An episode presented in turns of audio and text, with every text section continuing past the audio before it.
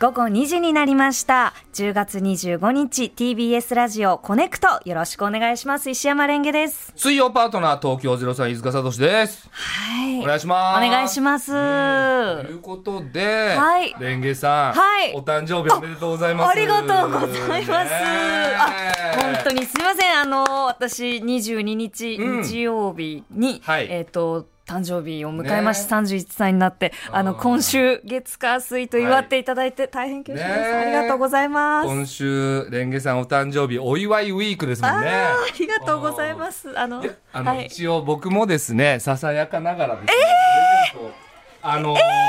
これちょっとね、僕の中で一か八かなんですけど、ちょっと上げてみてもらっていいですかありがとうございます。あの、タワーレコードの袋に、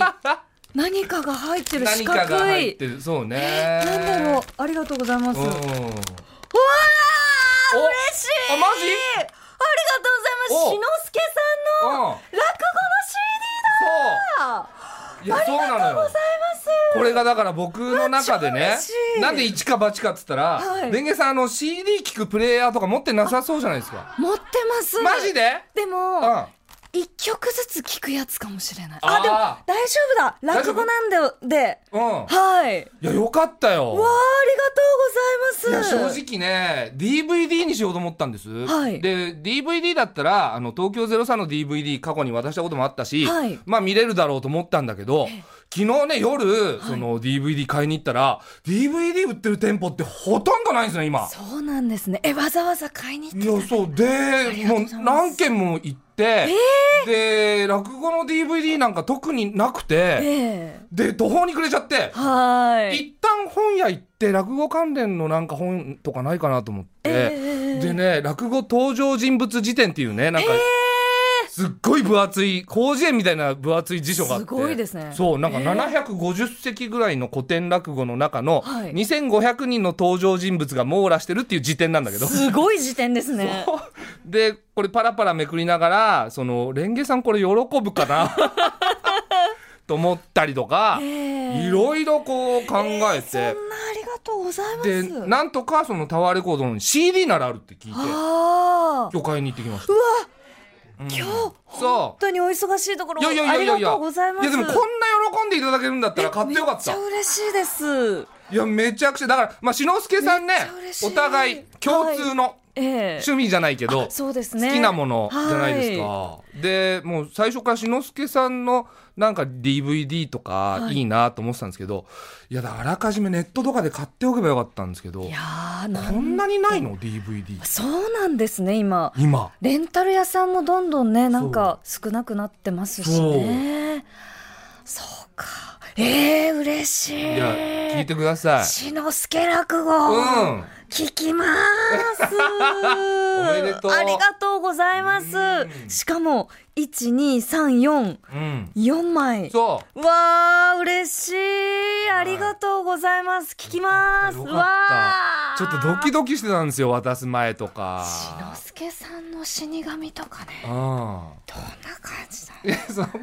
あの小声やめてもら っていいや一応放送されてるからねそうですよねいやじゃあのしっかり拝聴いたしますねありがとうございます嬉しいよわ嬉しいよかったいいリアクションで嬉しいですありがとうございますいえいえおめでとうございますいやいやあの楽しく聞かせていただきます、はいということであの、はあ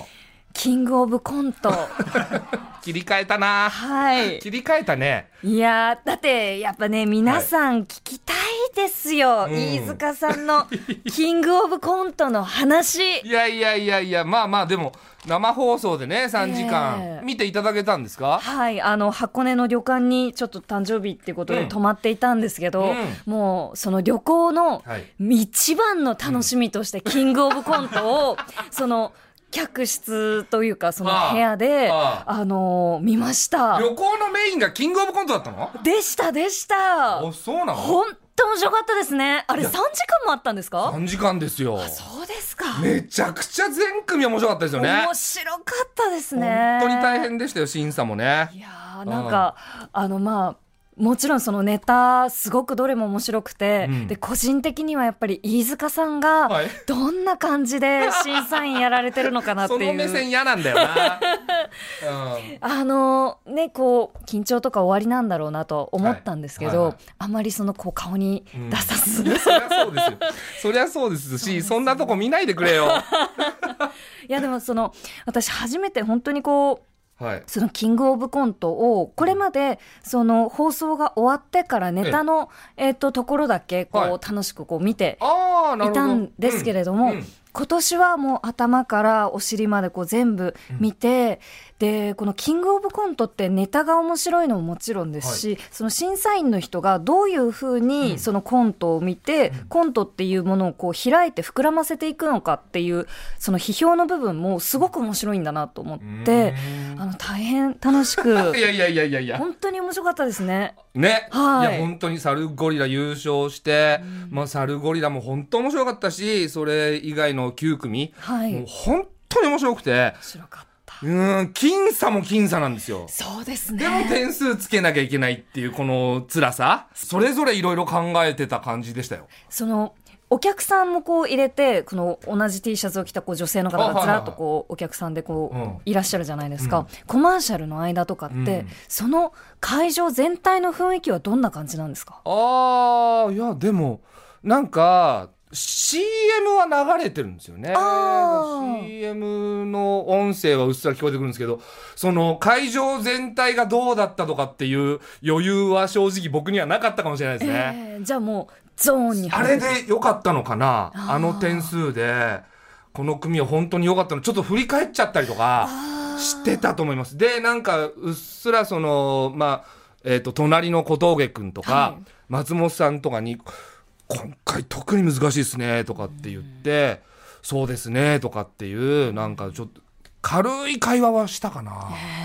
でもなんかそれぞれ本当になんか難しい顔でいろいろ考えてたと思いますよ、うん、、そうなんですねだってそのこう私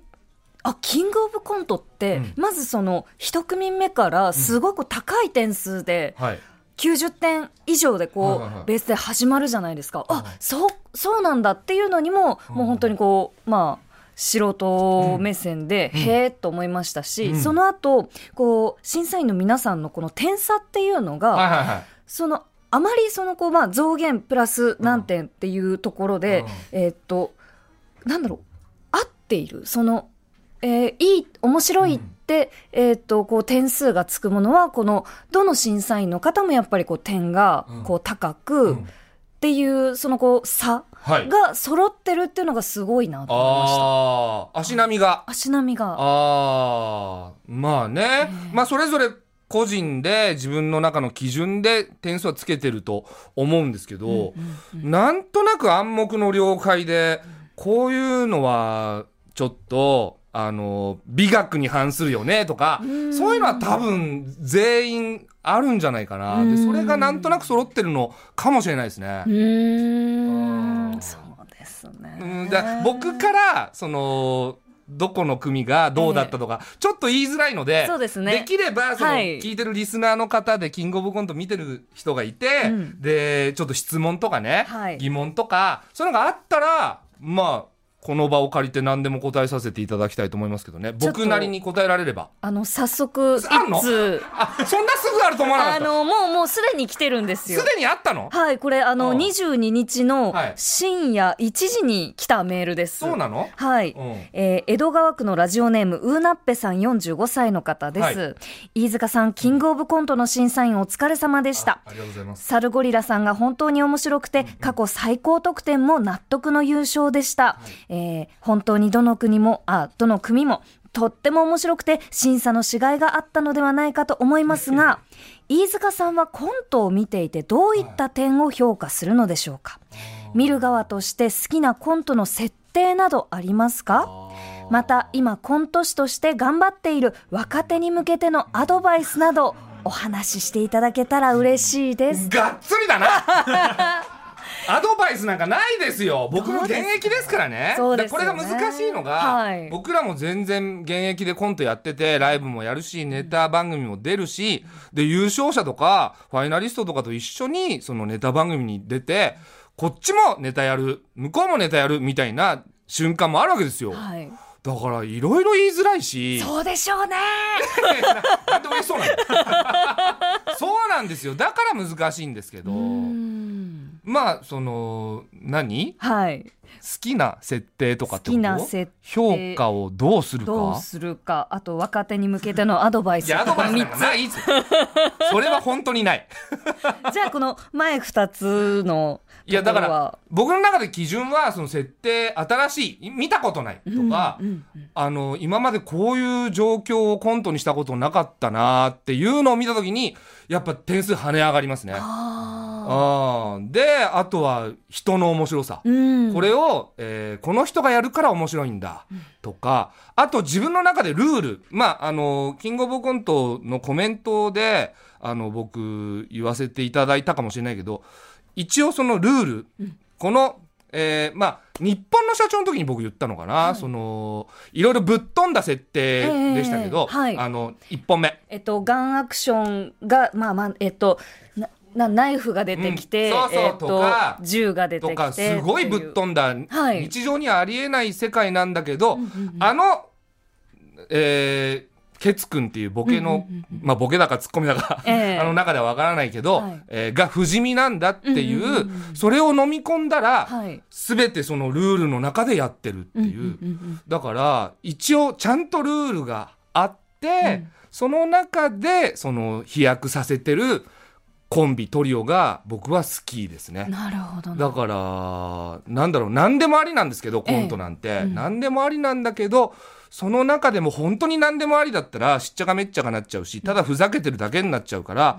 一応、プロとしてちゃんと枠組みを作って、その中でやってる、何を真面目に語って んの途中で気づいちゃったよ。いやーでも、まあ、まだ聞きたいです私、うん、ってこはいと。で、その中でちゃんと遊べてる人うーんが、僕は、その、面白いと思います。うんなんかあの今回見ていてその優勝されたサルゴリラさんのはいこのネタを拝見して、うんあすごいこのコントって演劇なんだなっていうのを思いました。あーうん、なんか本当に、まあ、その東京03さんのこの公演を拝見して、あコントって演劇っぽいその演技力とかそのいろいろなリアクションだったり間っていうのがすごく面白くてその人のコミュニケーションの交換でこう生きてくるところがあるんだなっていうのを思ったんですけど、うんあのサルゴリラさんのこの2つのネタ拝見して、それを改めて感じ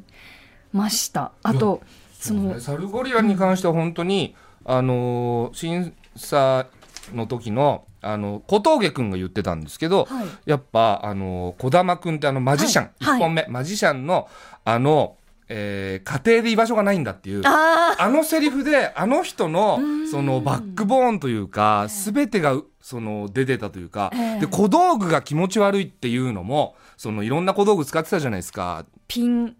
うん、ペンペンチピーチとペかンチピーチ靴下人参とかあ靴下人だ参ああいうのもなんか家庭に居場所がないあの人の破れかぶれ感が出ててあー何でもありじゃなかったんです僕の中であーそうはあじゃあ人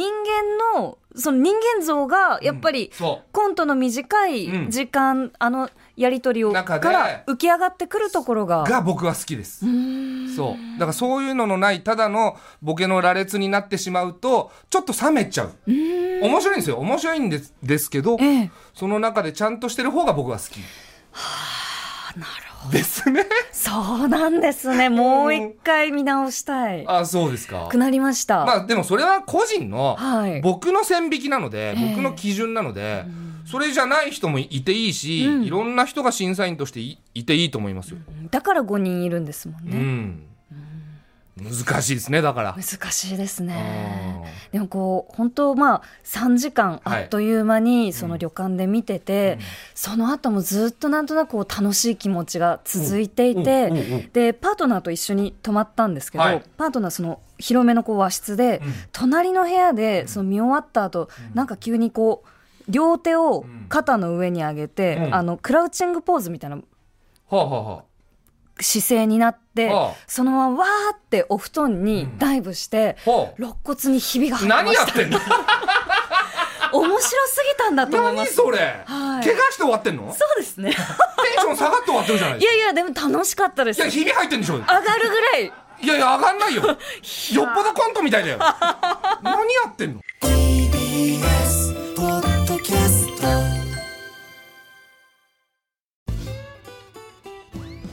パンサー向かいのフラット木曜日のパートナーを担当する横澤夏子ですバタバタする朝をワクワクする朝に変えられるように頑張りますパンサー向かいのフラットは月曜から木曜朝8時30分から